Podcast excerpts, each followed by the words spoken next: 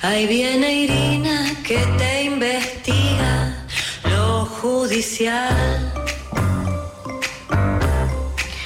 Ella te intima y no escatima en la verdad.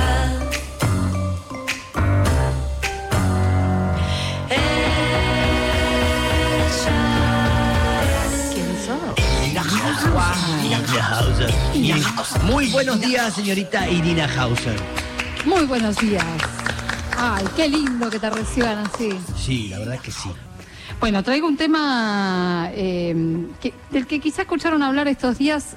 Hay dos noticias, por ahí las escucharon separadas, pero están relacionadas. Mm. A ver.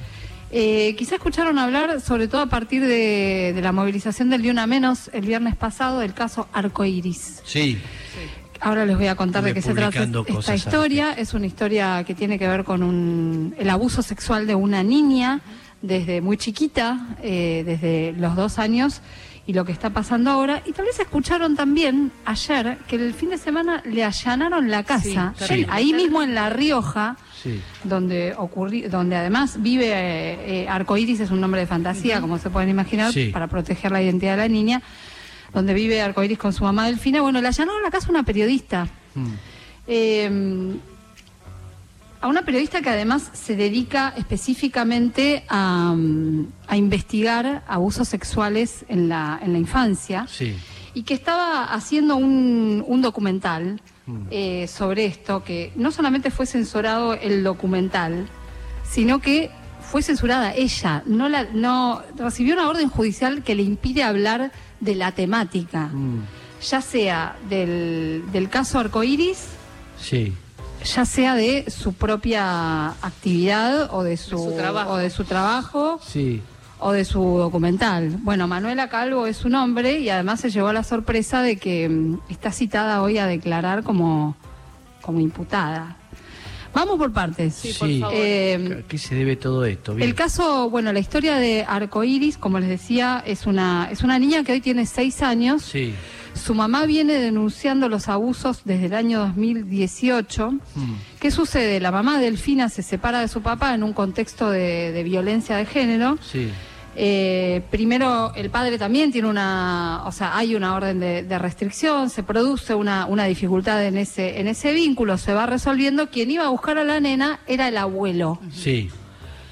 el, el abuelo Paterno. paterno. Paterno, sí, no de la madre. Eh, Bueno, la mamá nota que, eh, que la niña empieza a volver de estas visitas y se comporta de manera extraña. sí. Mm. Eh, y que además tiene algunos, bueno, algún trastorno de comportamiento. Sí. Y la lleva a una psicóloga. Y la psicóloga eh, empieza a notar signos de abuso. Sí.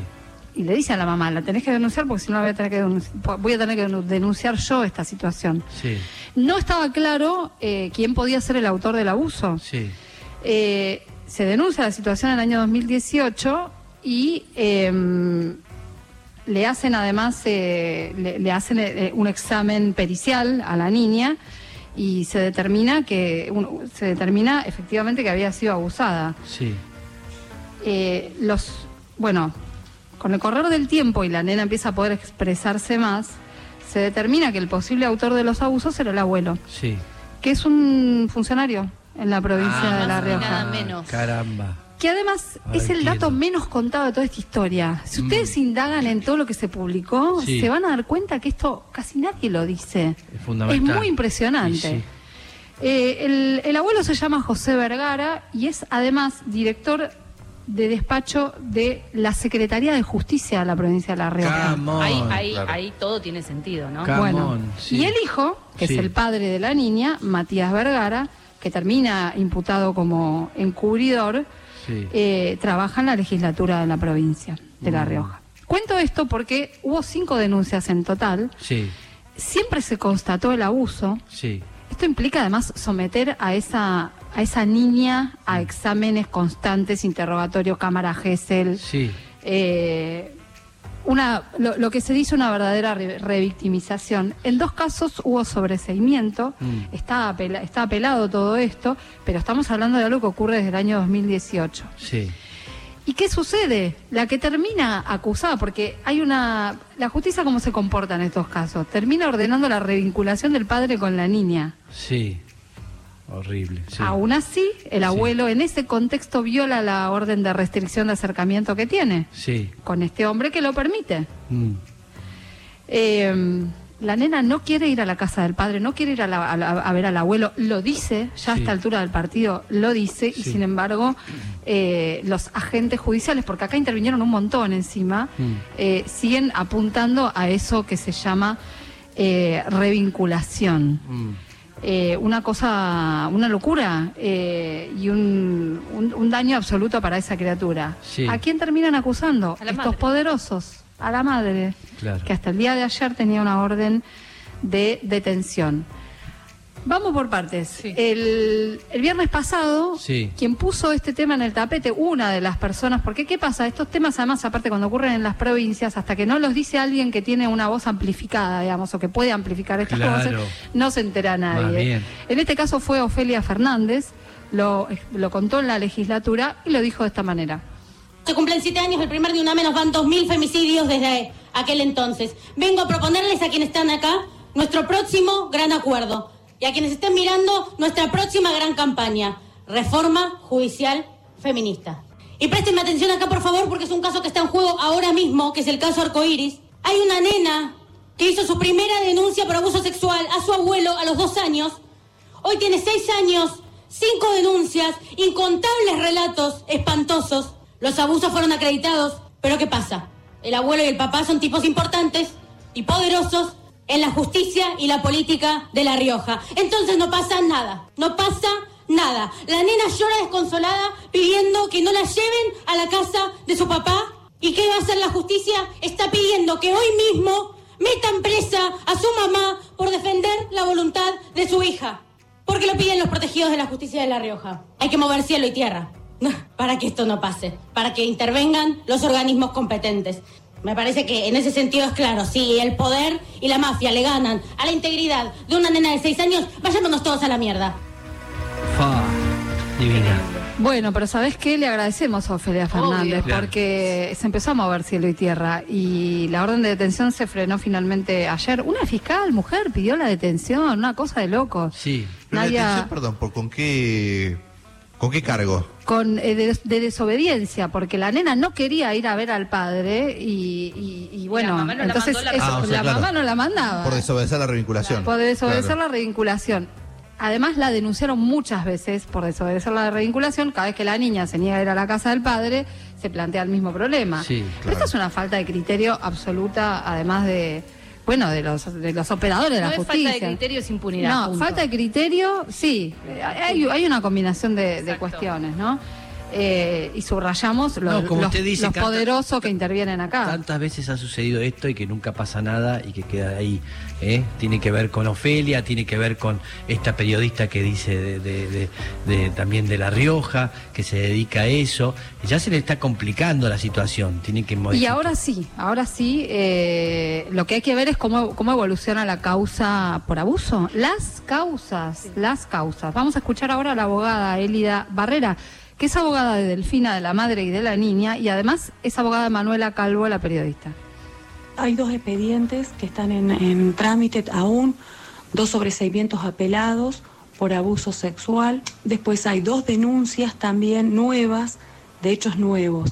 Eh, los abusos son desde el año 2018 hasta el día de la fecha. A raíz de estos, eh, Delfina ha sido eh, víctima de denuncias por impedimento de contacto, cuando en realidad no era impedimento de contacto, sino que en realidad era una madre en búsqueda de justicia, una mamá que estaba esperando que se resuelvan las causas penales.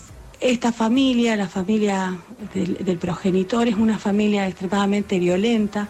De hecho, eh, el papá es una persona que ha agredido físicamente a la abuela de la niña, atropellándola con su auto, causándole graves daños en su cuerpo, de tal magnitud que la señora tiene que ser sometida a una intervención próximamente. Estaba esperando hacerse las pericias médicas para que estas lesiones que realmente fueron graves, porque fueron eh, desfiguración de rostro eh, y daños en su cuerpo. no pueden quedar impunes, como tampoco pueden quedar impunes eh, los delitos cometidos en contra del cuerpo de la niña. Esta es una flagrante violación a los derechos humanos, a los derechos del niño y a, lo- a los derechos de la mujer. Manuela Calvo, la comunicadora y periodista eh, que vive en la, en la Rioja, viene investigando muchos casos de abusos en la infancia. Tiene contacto además con las familias, los niños y, y las niñas. Tiene en sus dispositivos mucha, mucho material privado relacionado con estas personas. Hizo un, docu- un documental cuya difusión se prohibió. El domingo le allanan la casa. Así nos relataba el allanamiento. Caen a mi casa ayer a las 10 de la mañana y yo eh, estaba en la cama y viene mi marido y me dice, vestite que nos van a allanar. ¡Pah! Y yo me imaginé que porque que porque era porque estaban buscando a la niña o algo así, porque estaban diciendo en medios que estaba desaparecida, qué sé yo, me imaginé que el allanamiento venía por ese lado. Así que bueno, me visto y salgo renegando diciéndole de que no, que, la niña debe estar en su casa. Este, entonces, algo así, la policía me dice que, mm, que, que no, que no, vienen a buscar una niña, sino que venían a secuestrar mis dispositivos, todos los dispositivos que encontraron en mi casa. Y ahí me sorprendo y me asusto y la a mi abogada. Entonces me dice, si tienen una orden judicial, este, que lo dice, dice vas a tener que acceder. Y a mí, la verdad es que no me cerraba mucho por el tema de los contenidos que yo manejo, ¿no? Imagínense que yo hago documentales con sobrevivientes que a mí me confían en secreto un montón de información que después la filtramos a través de la edición y todo porque hacemos entrevistas profundas y, este resguardo de, de esa información, de esas fuentes, es muy es muy importante para mí, es muy importante para la confianza, por el vínculo que nosotros creamos para hacer este tipo de trabajo periodístico. Entonces, la verdad es que me pongo a pensar en todo el material sensible, en gente con mala intención eh, y, y me asusta.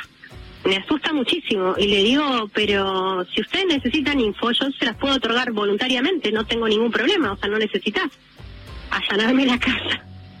Bueno, yo tengo órdenes, yo tengo órdenes, bueno, pero ¿por qué razón? No lo sé. Y bueno, y hoy me entero que mañana a las 11 de la mañana yo tengo que ir a declarar porque me han puesto una causa penal por desobediencia a la autoridad. Mañana dijo por hoy, porque Sí. bueno, porque este- esta conversación fue ayer, Pero ¿por qué Eh, desobediencia a la autoridad? porque le, adj- le adjudican haber hablado de la temática Sí. estando censurada por la justicia. Eh, cosa que ella sostiene además que no es así, ella dice que cumplió el 100% de las restricciones, Pero que igual que es una preso a todos locura. los periodistas, porque siempre es así. Es un disparate. Es la- el poder judicial censurando. Sí. Es una locura. Eh, creo que pocas veces vimos una, una cosa así, ¿eh? Eh, Claro, de- pero están acostumbrados a ese poder. Sí, pero es aberrante, siempre. está acá involucrado una menor, to- todo es terrible. Bien, pero Sí. es maravilloso lo que está sucediendo, ¿eh? Sí, por suerte está, Sí. por suerte está, se está amplificando a nivel nacional, porque a veces lo que pasa es que estas cosas quedan a nivel local. Claro. Y esta es una historia que nos enteramos, pero anda a saber cuántas similares estén ocurriendo ¿Y cambió algo en, ahora la en Corte otros al respecto? rincones. Eh, allá tiene que resolver, el Superior Tribunal de La Rioja tiene que resolver las apelaciones de lo- en los casos de abu- en algunas Sí. de las denuncias de abuso. Sí. Eh, la mm, orden de detención eh, contra la mamá Mm. quedó en suspenso. Y en el caso de Manuela Calvo, Manuela tiene que ir a declarar hoy, Mm. como contó a las 11 de la mañana. Ahí se va a enterar específicamente de qué le, qué le imputan, porque Sí. no sabe bien. Mm. Justo día Eh, periodista encima. el día del ¿no? periodista. Sí, total. Es una, no, no, no, no, la peor ironía. Bueno. Sí. Eh, y así están las cosas. Eh, a mí me parece que la difusión va a ayudar mucho. Claro pero- que sí, sí, sí, sí.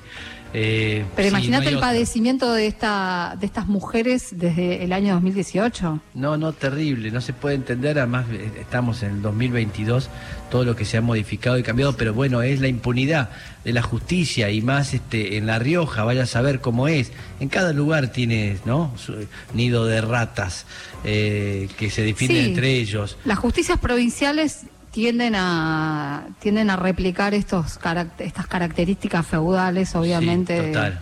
de, de las estructuras políticas también. Sí, claro.